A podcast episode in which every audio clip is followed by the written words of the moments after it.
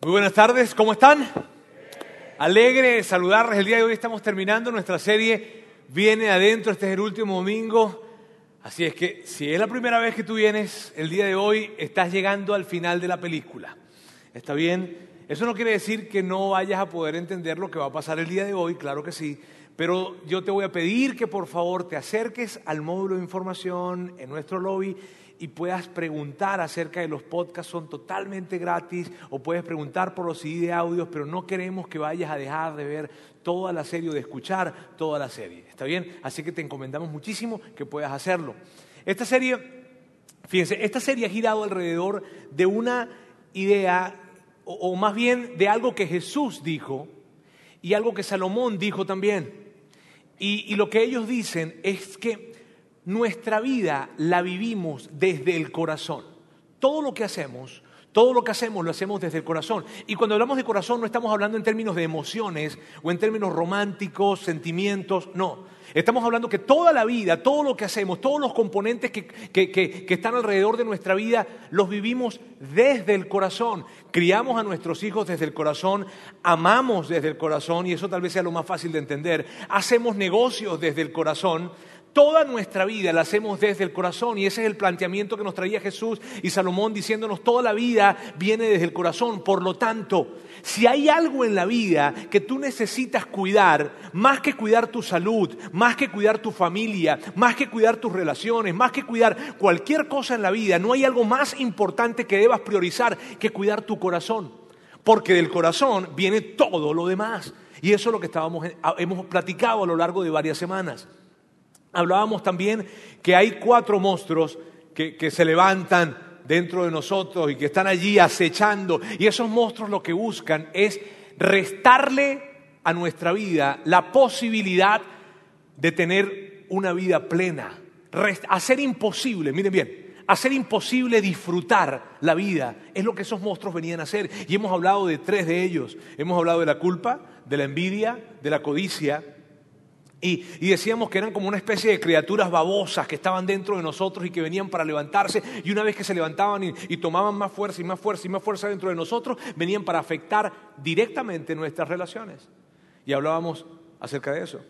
Ahora yo hoy quiero decirles algo. Lo más importante o, o, o el gran asunto con toda esta serie es lo siguiente. Es debemos aprender a monitorear nuestro corazón debemos vivir monitoreando nuestro corazón, que significa vivir estando conscientes de lo que hay en nuestro corazón. Porque al estar conscientes de lo que hay en nuestro corazón, eso impactará todas las demás áreas de nuestra vida.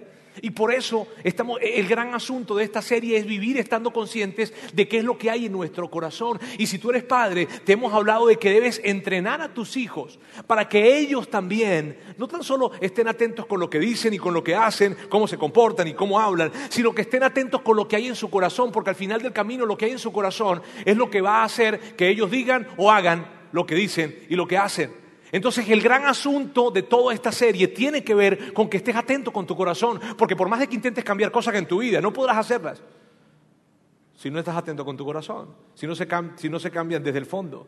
¿Sí ves? Y eso es lo que hemos hablado. Ahora, hemos hablado de varios monstruos y yo hoy vengo a hablarles del último monstruo de todos y es el más devastador de todos. De hecho, este lo dejamos para el final por eso mismo, porque es el monstruo más perjudicial y más, y más devastador de todos los que, los que hemos hablado, y probablemente de muchos más. Voy a hablarles del enojo o de la ira, como ustedes se sientan más cómodos llamarle. Enojo o ira. Ahora, el asunto con el enojo es que todos en este auditorio sabemos que se siente estar enojado. Todos en este auditorio en algún momento podemos decir que oh, nos hemos enojado, ¿cierto? Todos. Pero el asunto con el enojo también está en lo siguiente, en que muchos de los que estamos aquí podemos decir que sabemos qué se siente estar enojado por un largo periodo en nuestra vida. Muchos de los que estamos aquí probablemente saben qué se siente estar arrastrando con la ira por un largo periodo de tiempo o arrastrando con la ira de relación en relación en relación. Y no me refiero a una relación romántica específicamente, me refiero a una relación de negocio, una relación de familia, una relación de amistad, a una relación, a una relación, a una relación, o sí probablemente de una relación romántica a otra, otra, otra. Y tal vez tú digas, no, Roberto, yo, yo, no, yo la verdad no, no, no sé qué es estar arrastrando la ira o el enojo durante un largo periodo de mi vida. Pero, pero entonces sí sabes, y de seguro sabes, de personas que sí, arrastran el enojo y la ira por un largo periodo de tiempo en su vida. Y, tú los has visto y tú sabes quiénes son. ¿Sabes? Esas personas que cuando ves y los ves parece que, están enojados todo el tiempo. son, esas personas que, pareciera que el enojo es su estado natural. Esa gente nació así. O sea, cuando nacieron, en vez de llorar, gritaron. O sea, eh, ¡ah! ¿Sí es? E, e, es un tema de que tú los ves y dices, pero toda la vida han estado enojados. Y ante cualquier situación, ante cualquier pequeñez, ¡pum! reaccionan. Ante cualquier cosa que puede ser una cosa pequeña, ¡pa! explotan y reaccionan ante esto. Y, tal vez tú has estado cerca de ellos y han querido culparte. ¡Ey! Es que tú, no, no, no, perdón un momento. Yo no soy el asunto, tú, tú ya traías esa ira ahí, ¿está bien? O probablemente alguien se ha sentido así contigo. Otra de las cosas que yo he visto con la ira y que, y que la he visto, la verdad la he visto más de las veces que yo quisiera. Personas que en el trabajo, una chulada. En el trabajo, pocas cosas, pocas cosas hacen que pierdan la paciencia. Pero cuando llegan a la casa, es como que si toda esa ira saliera a flote. Y ante cualquier pequeñez se enojan ante cualquier pequeñez, ¡po! explotan. Y tú, y tú, y tú dices, pero ¿cómo? Ahora, lo que vamos a ver el día de hoy es que tú no tienes que estar cargando con esa ira. Tú y yo no tenemos que estar cargando con ese enojo. No, no es lo que Dios quiere para nosotros. Porque el asunto es este, amigos. Cuando tú y yo cargamos con ese enojo, vamos a dañar a la gente que más amamos. Cuando tú y yo cargamos con ese enojo, vamos a afectar la vida de la gente que tenemos más cerca. Y ese es el gran asunto. Así que por eso el día de hoy vamos a hablar del enojo. Y vamos a hablar, y, escúchame, yo quiero que estés tan atento de esto, porque es tan importante lo que vamos a hablar. Eh, lo que vamos a hacer es que vamos a tomar una pequeña parte de una carta que escribió el apóstol Pablo, el famoso apóstol Pablo. ¿ok? Él escribe una carta a un grupo de personas que estaban en una ciudad llamada Éfeso. Y, el que escribe esta carta, o sea, Pablo, es un hombre que sabe lo que es sentirse lastimado, que sabe lo que es sentirse herido, que sabe lo que es sentirse maltratado. Y él está escribiendo esta carta, está escribiendo esta carta, no está escribiendo esta carta desde Cancún. Él no está escribiendo esta carta desde las Islas Fiji. Él está escribiendo esta carta desde la prisión. Estando preso, escribe esta carta. Y él viene hablando de muchos temas. En ese libro o en esa carta, él habla acerca de, la iglesia, él habla acerca del cuerpo de Cristo, él habla acerca del gran propósito de Dios en la historia y habla acerca del comportamiento humano y de comportarse dignamente. Y en algún momento de la carta, cuando está hablando de esto, ¡pa! Habla acerca de la ira, habla acerca del enojo y lo aborda de una manera tan interesante que tú y yo no podemos perder de vista lo que está allí escrito porque es tan poderoso. Y así comienza el apóstol Pablo, diciendo, enójense. Y puede que este versículo se convierta en el versículo favorito de la Biblia para ti. ¿Está bien? Enójense. Mi amor, hoy vengo totalmente bíblico. Enójense. Bien. Ahora, luego Pablo dice algo muy interesante. Enójense, pero no pequen. ¿Sabes? Yo quiero decirles, quiero decirles algo. A ver, miren bien. Esta es una de las cosas por las cuales me fascina la Biblia. Porque la Biblia es tan auténtica y es tan realista, ¿sabes? O sea, Pablo está diciendo, yo sé que se van a enojar. Yo lo sé. O sea, yo sé que van a haber momentos en donde la frustración va a estar tan arriba y las emociones van a estar tan caldeadas y va a haber tanta energía y tanta energía y tanta energía que yo sé que se van a enojar. Y no hay problema, enójense. A ver, échense. Enójense. Porque el mandamiento no fue, nunca debes enojarte. El mandamiento fue, enójate, pero no peques. Entonces, el asunto o la pregunta no es, ¿qué sientes? El asunto es, ¿qué vas a hacer con eso que sientes? Pablo dice, enójense pero no pequen. Y enojarse pero no pecar, en la forma práctica se ve de esta forma. Enójate pero no lastimes. Enójate pero no hieras. Enójate pero no ataques. Enójate pero no te vengues. Enójate pero no castigues. Enójate pero no peques. Y luego Pablo dice algo increíble. Reconcíliense antes de que el sol se ponga. Y esto es lo que significa. Miren bien, no arrastren el enojo de hoy para mañana. No arrastren, no tengan, no carguen con el enojo de ayer hasta el día de hoy. No carguen con el enojo, no arrastren el enojo de hoy para mañana. Y sabes, esa frase ni siquiera es de Pablo. Esa, frase no fue que Pablo la inventó, ¿está bien? Ese era un dicho popular que había en ese tiempo, en esa cultura. Era un dicho popular, un proverbio popular, y Pablo simplemente lo que hizo fue tomarlo. Es algo así como que, como que si dijéramos en este tiempo, eh, árbol que nace torcido, se le caen los pajaritos, ¿verdad? Bien, algo como eso. Eh, ok, el punto era que este era un dicho, era un dicho popular, un dicho que decía, hey, que no se ponga el sol sobre tu enojo. Y lo que Pablo estaba diciendo era esto, lo que ustedes han venido escuchando, amigos, lo que han venido escuchando de sus padres, de papá, de mamá, del abuelo, en la calle, en la casa, lo que han venido escuchando, esto de que no se ponga el sol, es verdad. Eso es verdad. Eso que han escuchado de que no se ponga el sol sobre tu enojo, eso es verdad. El gran asunto, el gran asunto de esto radica sobre lo siguiente. Debemos cargar con la ira el menor tiempo posible. ese es el gran asunto. Carga con la ira el menor tiempo posible. Carga con la ira lo menos que sea necesario. O sea, enójate si te tienes que enojar. Enójate si te tienes que enojar, pero por favor, no tomes el enojo y lo arrastres contigo por favor no tomes el enojo y lo lleves contigo hasta el día de mañana. Una aplicación que yo eh, aprendí hace muchos años, probablemente algunos de aquí también, la aprendí en el contexto del matrimonio, ¿sabes? Y e, eso, esto fue lo que me dijeron, y es una aplicación de este texto.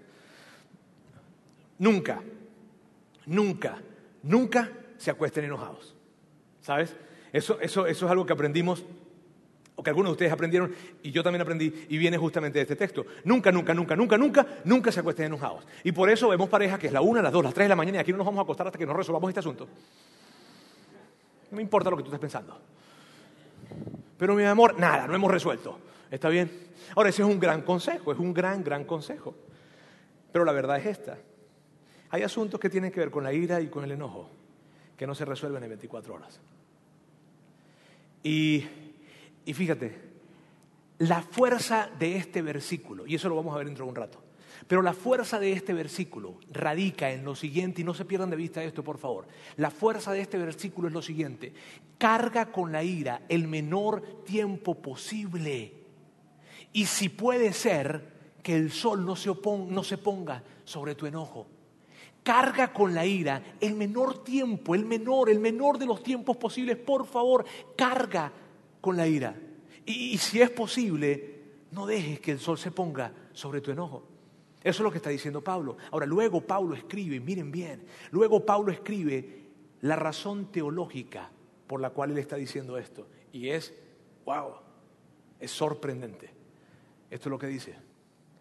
Y no den lugar al diablo. Y esto, amigos, es lo que significa.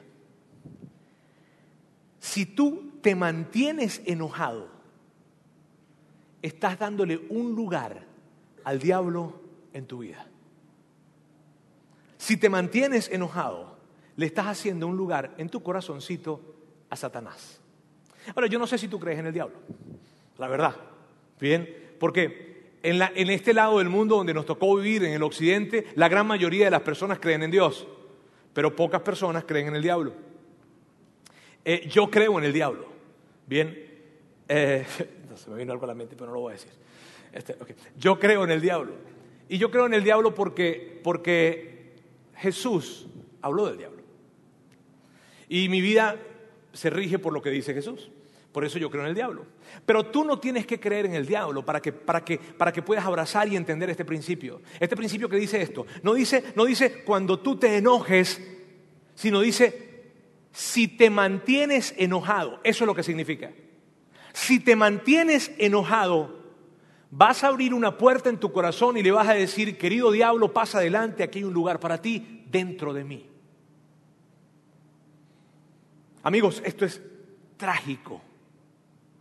Si te mantienes enojado, no tiene que ver cuando te enojas, tiene que ver si te mantienes enojado, es como que si abrieras una puerta en tu vida y en tu corazón y le dijeras, Satanás, entra por favor a mi vida, que aquí hay un lugar para ti.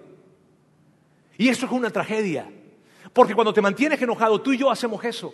Y cuando hacemos eso, el diablo está adentro para tocar para influenciar y empieza a tocar tus emociones y empieza a tocar tu matrimonio y empieza a, tocar tus respuestas emocionales y empieza a tocar empieza a tocar la manera en cómo piensas del dinero, empieza a tocar tu relación con tu esposa, con tus hijos y empieza a tocar, tocar, tocar, influenciar, influenciar, influenciar y es una verdadera tragedia esto.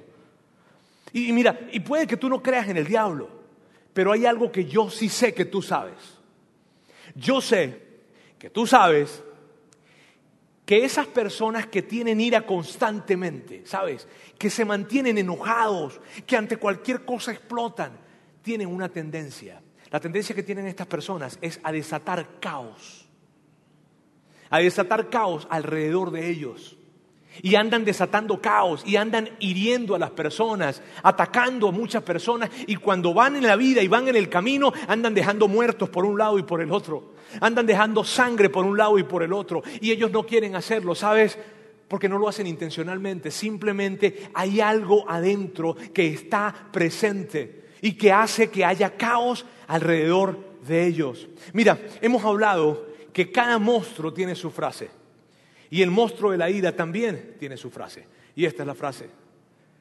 Tú me debes. Tú me debes. Las personas que Mira, las personas que, que viven en ese estado de, molestia, de enojo, de ira, eh, que, son, que, que, ante cualquier cosa, sabes, se molestan y explotan y reaccionan o sobre reaccionan, son personas que tienen una actitud con respecto a sus relaciones de esta forma, tú me debes. Y la gente que está alrededor de ellos se sienten así, se siente como que, oye, yo como que le debo algo, o sea, tú, tú me debes esa, es la, sensación. Y mira bien, las personas que son iracundas o las personas que, son, que tienden a esto del enojo son personas que normalmente, normalmente, son personas que han sido muy lastimadas. Son personas lastimadas, son personas heridas, son personas que, han sido ofendidas. Y la persona que es herida, lastimada, se desarrolla dentro de ella una sensación de que la persona que le lastimó le quitó algo le quitó algo. Si tú, mira, si tú eres una persona que ha sido lastimada en el pasado, ¿sabes? Si ha sido de alguna manera, si ha sido lastimado o herido, tú tienes esa sensación. Tú tienes una sensación interna de que te quitaron algo, de que te robaron algo. Y probablemente eso pudo ser en el trabajo. ¿Sabes? Probablemente, pudo ser en el trabajo. Y entonces hubo alguien que te robó una idea. Y con la idea te robó el reconocimiento que venía con esa idea y las miles de oportunidades que pudieron haberse desarrollado con esa idea. Entonces te robó una idea, te robó reputación, te robó oportunidades. O probablemente tiene que ver con el hogar. Papá o mamá se fueron cuando, tú estabas pequeño o cuando estabas pequeña. Se fueron. Y, al irse, te, te robaron tu infancia. Te robaron tú sientes que te robaron la oportunidad de crecer en un hogar en donde papá y mamá estuvieran presentes. Tú sientes que te robaron el beso de las buenas noches todas las noches. Y con ese beso te robaron la seguridad y la confianza que viene de sentir que papá y mamá están contigo. Tú sientes probablemente que te robaron, te robaron la oportunidad de, crecer saludable emocionalmente, pero sientes que te robaron algo. O probablemente es tu ex esposo o tu ex esposa. Y pasaste por un proceso de divorcio muy, pero muy difícil. Y tú crees que el 80% de la responsabilidad de todo ese asunto tiene que ver con él o con ella. Y entonces tú sientes que ella o él te robó. ¿Sabes? Te robó. te robó, te robó tus años de juventud, te robó, te robó todas esas promesas que te dijo una vez frente al altar y te dijo que siempre estaría presente contigo y él vino o ella vino y te robaron. Y te robaron una oportunidad de ser feliz. Todos esos sueños que construyeron juntos, él o ella, les valieron y te los robaron y se fueron. Ahora, independientemente de qué, de, independientemente de qué hayas experimentado tú que te han robado, tú has tenido esa sensación de me debes, me debes, me debes, me debes. Me debes una mejor infancia, me debes más oportunidades, me debes compañía, me debes seguridad, me debes sueños, me debes, me debes, me debes. Porque amigos, de alguna manera, miren bien, de alguna manera, esto de la ira y esto del enojo funciona como una especie de, registro de cuentas, en donde aquí hay, a ver, mi registro de cuentas, ra, ra, ra, ay, aquí tú me debes. En este libro dice que tú me debes. Y hasta que tú no pagues y hasta que tú no retribuyas, esa cuenta no puede ser cerrada. Y mientras que esa cuenta, miren bien, mientras que esa cuenta esté abierta, tú vas a arrastrar la ira a cualquier lugar. Y quiero decirte algo. Y por favor atentos con esto que les quiero decir. Lo peor, lo peor que tú puedes hacerte a ti mismo y lo peor que yo puedo hacerme a mí mismo es no que el sol se ponga sobre un día, que el sol se ponga sobre una etapa de mi vida. Eso es lo peor. Que tú traigas el dolor, el enojo, la ira que sufriste estando en tu infancia y lo lleves a la adolescencia. Que tú tomes el dolor, el rechazo, el sufrimiento que viviste en la adolescencia y la lleves a tu vida como adulto soltero o que la lleves, ese rechazo que experimentaste en la adolescencia, que no necesariamente tuvo que ver con papá o mamá, probablemente tuvo que ver con papá o mamá, y de repente lo has enmascarado y tú has dicho, bueno, es que ellos no eran tan malos, la verdad, en fin, pero de alguna manera tú lo, escondiste, lo escondiste, lo, lo, colocaste, trataste de justificarlo, no sé, qué sé yo, pero tomar ese rechazo, tomar ese dolor, tomar esa ira, ese, eso que experimentaste llevarlo a otra etapa, a tu etapa de casado, oh, o, tomar esa, esa, esa, ira y ese dolor y llevarlo esa ira y ese dolor que te provocó el primer matrimonio y llevarlo a tu segundo matrimonio. Eso es tan perjudicial. Y te voy a explicar, te voy a explicar por qué esto es tan tan perjudicial, porque cuando tú haces, mira bien, cuando tú haces eso, destruyes las relaciones que están a tu lado, las destruyes, las rompes, las dañas. Y te voy a explicar por qué. Y esta es la razón. Porque cuando tú arrastras tu ira de una etapa a la siguiente etapa, que quiere decir que pasaste a la siguiente etapa sin resolver ese asunto que tenías. Cuando tú pasas tu ira y arrastras tu enojo de esta etapa a la siguiente y a la siguiente, esto es lo que pasa. Vas a perder de vista la fuente original de tu dolor. Y cuando pierdes de vista la fuente original de tu dolor, resolver este asunto se vuelve muy difícil. Con facilidad pierdes de vista la fuente original de tu dolor. Amigos, y eso es realmente una tragedia. Porque, porque al, al experimentar eso, vas a afectar las relaciones. No es posible que no afectes las relaciones. Por eso el apóstol Pablo insiste en esto, insiste y nos dice, no, no, por favor, no. Y aquí está, viene, ¿verdad? Cuando dice, no dejen que el sol se ponga sobre su enojo. No dejen que el sol se ponga sobre su enojo. Porque cuando tú y yo dejamos que el sol se ponga sobre nuestro enojo, fíjate lo que va a pasar va a pasar que una etapa se va, vamos a pasar, vamos a perder de vista cuál fue la fuente original del dolor y al final del camino lo que vamos a hacer es que vamos a estar peleando con gente que no tenemos que pelear.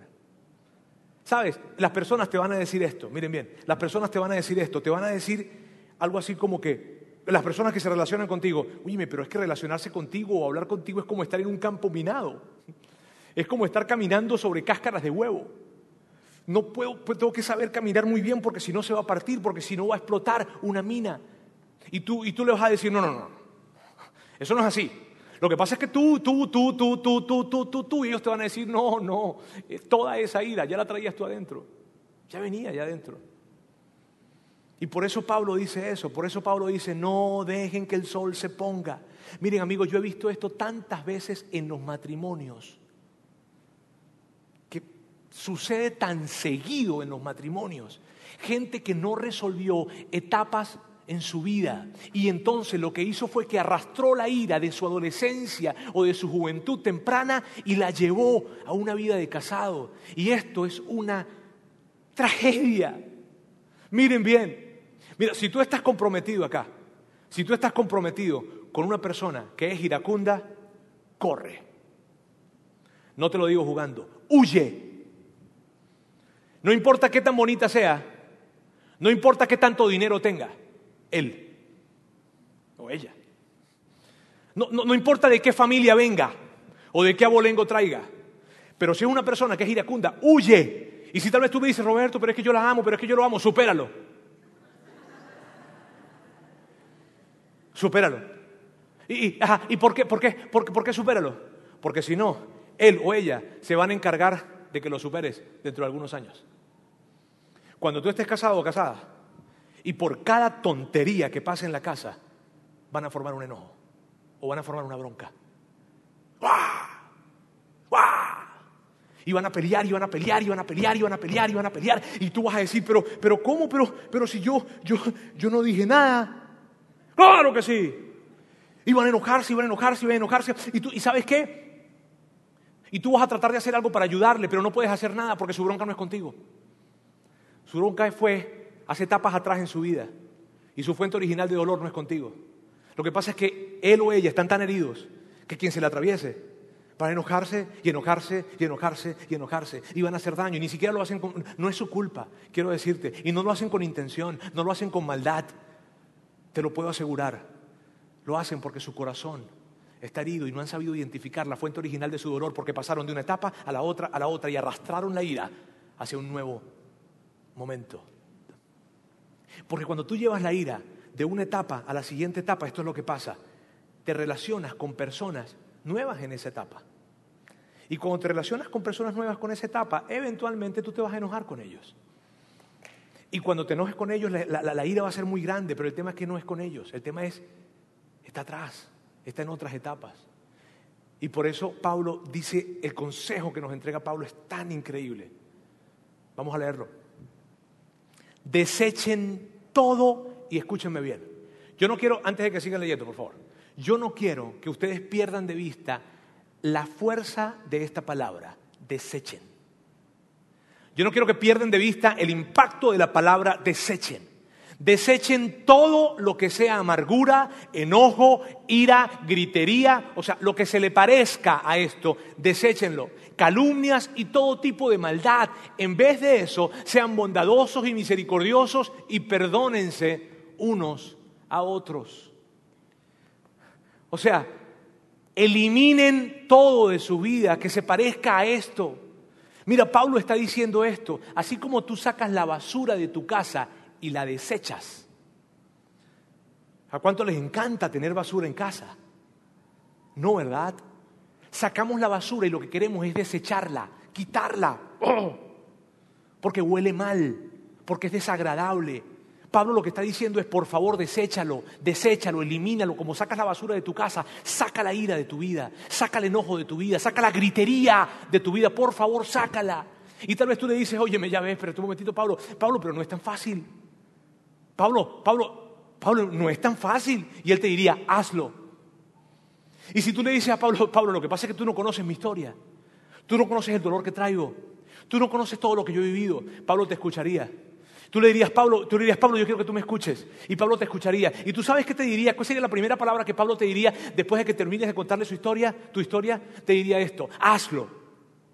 Y no significa que Pablo sea un insensible, no significa que yo sea un insensible, significa que tanto Pablo como yo, bueno, y muchos, sabemos que la ira, el enojo, es tan perjudicial, hace tanto daño en la vida de personas, no, no solo en una persona, sino en muchos. Miren, amigos, si ustedes fueran al médico y su médico les dijera, esos resultados que me trajiste, aquí hay un diagnóstico y el diagnóstico es cáncer. Y nada, ¿qué te puedo decir? Es cáncer. Tu mayor y principal preocupación no sería esta. Óyeme, ¿y de dónde vino ese cáncer? No. Tu mayor preocupación sería, dime cómo resuelvo esto. Dime qué tengo que hacer. ¿Cuál es el tratamiento que me tengo que hacer para aplicármelo de una vez, de una vez, de una vez? Porque yo sé que mi vida está en riesgo. Y con respecto a la ira es lo mismo, amigos. Con respecto a la ira, cuando la ira está allí presente y Pablo está diciendo hazlo, desecha, elimina, quita, bota ya toda la ira. Y él te dice eso, ¿por qué? Porque él sabe lo perjudicial que es, porque la ira no tan solo viene para, para, o no, no es que te quita la vida con respecto a la vida física, pero sí viene para quitarte la posibilidad de disfrutar la vida y para quitarte la posibilidad de que disfrutes a la gente que más amas. Para eso viene la ira. Y me encanta el ejemplo del cáncer, porque así es, la ira. Una vez que está presente, empieza a diseminarse y empieza a tener metástasis en nosotros. Empieza a alcanzar todas las relaciones, todas las esferas, todas, todas las conversaciones. Y empieza a dañar, a perjudicar, a quitar. Y eso es tan, tan, tan malo. Y si tú te resistes, mira, si tú te resistes a esto porque tú dices que la razón por la que tú tienes ira, eh, o tú piensas que la razón es justificada, bien sea que la razón fue hace años atrás, o que la razón fue el día de hoy, y tú sientes que esto es así, lo que va a pasar al final del camino, escúchame, por favor, vas a dañar a la gente que más amas, a tus padres, a tus hijos, a tu esposo, a tu esposa, a esa gente que tú ni quieres por nada del mundo hacerles daño, pero lo terminas haciendo porque hay algo allí. Y si por casualidad tú estás tentado o sientes la tentación de pedir retribución, me explico, me tienen que pagar esto. Me tienen que pagar lo que me hicieron. Tienen que retribuirme eso que, eso que me dañaron, eso que me quitaron, eso que me robaron hace años atrás o el día de ayer. Quiero que leas esto conmigo. Deshacerse de la ira es más valioso y más importante que ser compensado o retribuido. ¿Por qué? Porque la verdad es esta, amigos. Esas deudas no pueden ser completamente pagadas. Y eso lo que significa es que probablemente estés enojado con tu papá o con tu mamá para toda la vida. Y estés enojado con tu socio o con tu socia para toda la vida. Y estés enojado con tu ex esposo o con tu ex esposa para toda la vida.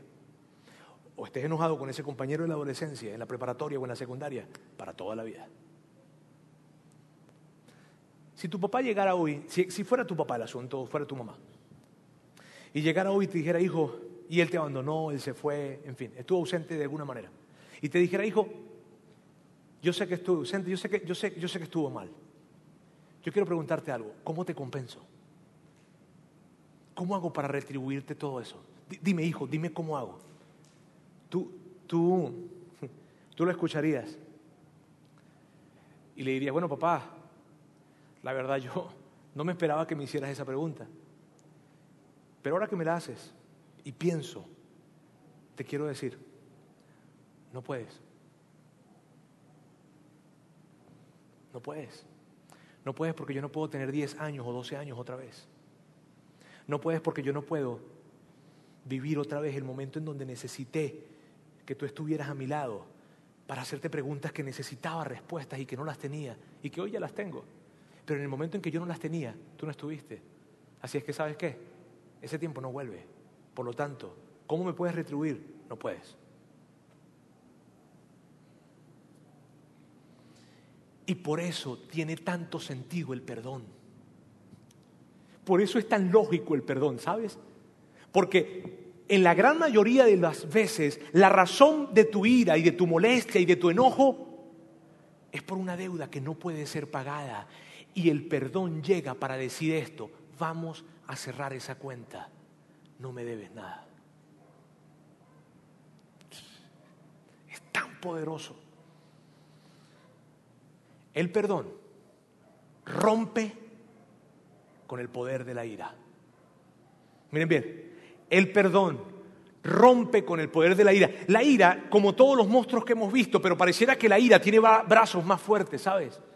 Pareciera que la ira se acerca y nos abraza de esta manera y de una forma en la que nosotros no podemos movernos y no podemos disfrutar nuestra vida ni disfrutar las relaciones y todo nos huele mal y todo nos parece mal y hay una molestia, constante que llevamos arrastrando de relación, de relación a relación y no soportamos y no podemos disfrutar las ocurrencias de nuestros hijos y no podemos, no podemos disfrutar el regalo que tenemos en nuestro esposo con nuestra esposa al lado. Es algo que está allí, parece que nos amarra. Y cuando tú empiezas a perdonar y a perdonar y a perdonar, haces que los brazos de la ira empiecen a perder fuerza y se debiliten. Y entonces tú puedas abrir tu vida y disfrutar cada relación. Pero el, el perdón viene para arrancar de raíz la basura, el mugre, el mal olor que trae el enojo a nuestras vidas. Eso es lo que hace el perdón. Y yo quiero dedicar mis últimos minutos a hablarle de tres cosas prácticas de cómo poder aplicar esto del perdón. ¿Sabes? Quiero que lo veamos. La primera es esta. Identifica con quién estás enojado. Identifica con quién estás enojado. Y probablemente tú digas, ah, eso es fácil. Con él, con él, con ella, con ella, con él, con todos, en este salón con todos, con todos estoy enojado. Y por, eso, por eso yo te quiero, yo te quiero recomendar algo. Que mires atrás en tu vida que mires a otras etapas, etapas que dejaste atrás en tu vida. Yo te voy a pedir que por favor mires atrás y te hagas la pregunta. Perdón, te hagas la pregunta. ¿Quién creo que me quitó algo? ¿Quién creo que me quitó algo? Sí, ya yo sé, lo superé, en fin, yo estoy aquí, en fin, pero, pero hazte la pregunta. En etapas anteriores, que mires hacia atrás y en etapas anteriores de tu vida digas y te hagas la pregunta, ¿quién crees que te quitó algo? E identifica esto. ¿Por qué? Amigos, porque de eso depende que llegues a la fuente original del dolor. Y si no te haces esa pregunta mirando hacia atrás, significa que tú vas a andar peleando y discutiendo y enojado con gente que no puede hacer absolutamente nada para resolver ese enojo contigo. Necesitas hacerte la pregunta mirando hacia atrás. Lo segundo, haz una lista de lo que, de lo que tú crees que te deben. Y mira, mira, este, este paso muchos se lo saltan, pero esto es lo que yo creo. No creo que exista un perdón real si no haces la lista. ¿Por qué? Por lo siguiente, si tú le vas a pagar la deuda a alguien, ¿no tiene sentido que sepas cuánto le vas a pagar? ¿No es lógico? ¿No vas a querer saber cuánto le vas a pagar? Si le vas a pagar la deuda a alguien, ¿no vas a querer saber cuánto le vas a pagar? Para que sea realmente significativo, tú tienes que saber qué es lo que estás pagando. Tú tienes que saberlo. Por lo tanto, esto es lo que yo te voy a pedir, que hables con Dios. Y probablemente estos tres pasos que te estoy haciendo, si tú perteneces a un grupo pequeño, uno de los grupos de vida que tenemos acá en la iglesia, hazlo con tu grupo, pídele a tu líder y hazlo con tu grupo. dile a Dios, Dios, ayúdame a identificar esas cosas que me quitaron me quitaron tal vez, no sé, infancia, reputación, me quitaron, me quitaron de alguna vez seguridad, probablemente me quitaron posibilidades. Esto es lo que yo siento y lo que creo que me quitaron, pero dile a Dios, Dios, ayúdame a esto. Y deja, mira, deja esa lista abierta por una o dos semanas. Porque lo que va a pasar es lo siguiente, mientras que tú estés manejando, va a llegar algo. Mientras que te vayas a acostar, tal vez antes de acostarte va a llegar algo. Tal vez cuando estés platicando con Dios algo va a llegar. Tal vez estás escuchando un mensaje o una canción y va a llegar. Algo va a empezar a llegar, a llegar y a llegar. Y van a llegar momentos a tu vida y tú vas a escribir todas esas cosas que te quitaron y que sientes que te quitaron y que es importante escribirlas. Y las vas a escribir, ¿está bien? Y déjalo en un periodo de una o dos semanas probablemente. tampoco me digas, voy a tomarme este año completo para revisar eso. No, por favor. Está bien, en ese tiempo está bien. Y lo tercero que quiero que hagas es esto. Cancela la deuda decide cancelar esa deuda y decir, ya no me debes nada. Decide perdonar. Miren bien. Y, háganlo lo más simbólico posible. Y yo quiero, quiero, quiero, miren bien, quiero hacerles énfasis en esto. Háganlo lo más simbólico posible. Esta es mi recomendación. ¿Está bien? Esto es lo que yo les voy a recomendar. Tomen un sobre, un sobre, y en ese sobre los nombres que escribieron, y las, las cosas que ustedes consideraron que les quitaron esas personas, métanla, escríbanlo en un papel y métanlo en ese sobre. ¿Está bien? Y luego tomen ese sobre y quémenlo. En una señal y en un simbolismo de que están perdonando la deuda. Miren, yo, no les estoy inventando una secta aquí ni nada, está bien, por favor. Esto, sí, yo no quiero que vayan a confundir esto. Esto simplemente es algo simbólico y que yo creo que toma tanto significado cuando lo haces de esa manera. ¿Sabes? Ponte de acuerdo con tu grupo probablemente, si tienes un grupo de vida. Y si no, haz esto, coloca eso en el sobre y luego reúne un par de amigos, tu esposo, tu esposa y un par de amigos y díganle amigos, sabes que en este sobre tengo personas que me quitaron algo en mi vida. Y tengo la lista de las cosas que me quitaron, pero hoy delante de ustedes yo quiero perdonarles la deuda. Y háganlo, háganlo. Conozco, sé de una señora que ella hizo el sobre, fue a su jardín, abrió el jardín, enterró el sobre, le colocó tierrita y colocó una cruz encima. Y ella dice que ella hizo eso porque cuando ella empezaba a experimentar que se le resurgían otra vez esos sentimientos, miraba a la tumba y decía, ella no me debe nada. Eso le ayudaba a recordar, ella no me debe nada. El punto con esto, amigos, es, es lo siguiente. Por favor, desarrollemos el hábito del perdón desarrollemos el hábito del perdón. Lo que yo quiero hoy traer y lo que Pablo nos enseña a nosotros es, para poder despedazar a la ira, necesitas perdonar, porque de otra forma arrastrarás la ira a todas tus relaciones y a todas las etapas de tu vida. Necesitas perdonar, necesito perdonar. Y hagamos del hábito del perdón, eh, perdón, y hagamos del, perdón un hábito, un hábito constante. Y sabes, cuando saliste hoy, cuando saliste hoy de, aquí, de la iglesia, y, vas por aquí, por Lázaro Cárdenas, probablemente, y se te atravesó alguien. Y tú. Y se empezó a levantar coxilas, ¿sabes? De inmediato, de inmediato. Ok, ¿qué te quitó? ¿Qué te quitó? Me quitó la luz, me quitó la paz, me quitó, me quitó, me quitó tiempo, me quitó, me quitó. Ok, cancela la deuda, págale eso. Cancélalo, ya, ya.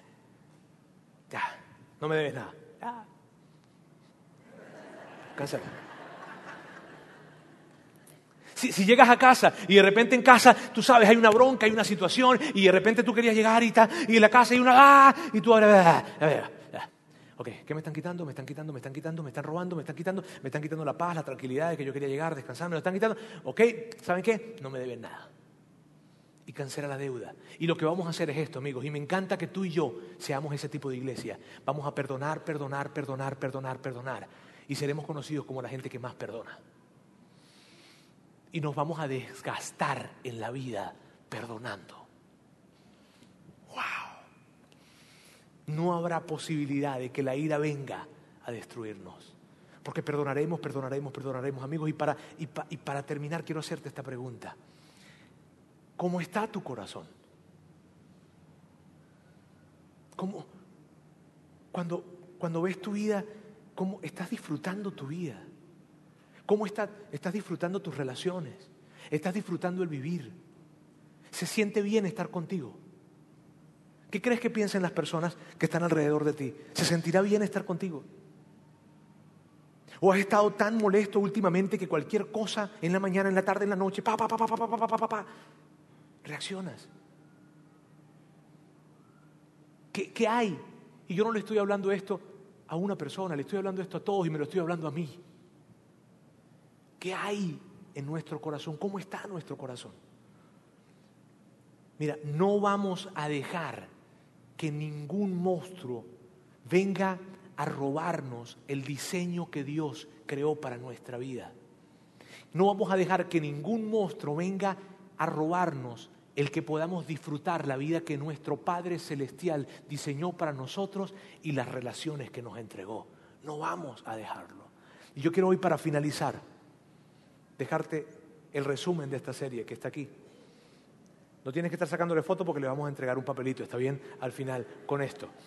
Al final le vamos a entregar un papelito con esto impreso. Y este es el resumen. Ante cada monstruo, cada hábito. Ante la culpa, lo vamos a destrozar con la confesión. Ante la envidia lo vamos a destrozar con celebrar. Ante la codicia lo vamos a destrozar dando a otros. Y ante el enojo lo vamos a destrozar perdonando. Lo vamos a destrozar perdonando. Pero sabes, tú y yo, escúchenme, tú y yo no podemos en ningún momento y en ninguna medida dejar que estos monstruos roben el diseño que Dios nos entregó para nosotros. De esto se trata verdaderamente seguir a Jesús. Bien, permítanme hacer una oración. Dios, quiero darte gracias en este día. Gracias porque porque de alguna manera, a través de esta serie, tú nos has enseñado que todas esas cosas con las que probablemente estamos batallando y lidiando y que hay situaciones que son, que son tan tensionantes para nosotros, tú nos has ayudado a que veamos el fondo de ello y que el fondo se encuentre en el corazón y que nosotros estemos atentos de lo que hay en nuestro corazón, porque estando atentos de lo que hay en nuestro corazón vamos a poder entonces vivir esa, esa vida, disfrutar esa vida que tienes para nosotros. Gracias porque nos entregas herramientas, hábitos, disciplinas para poder vencer a estos monstruos. Y yo te pido, Dios, por cada persona que está en este lugar, que le des la fortaleza para poder aplicar esas disciplinas y hacer, hacer de la confesión, de la celebración, del dar y del perdonar disciplinas y hábitos en sus vidas. Dios, gracias porque, porque tenemos un gran compromiso y es disfrutar esa vida que tú creaste para nosotros. Te amamos en el nombre de Jesús. Amén.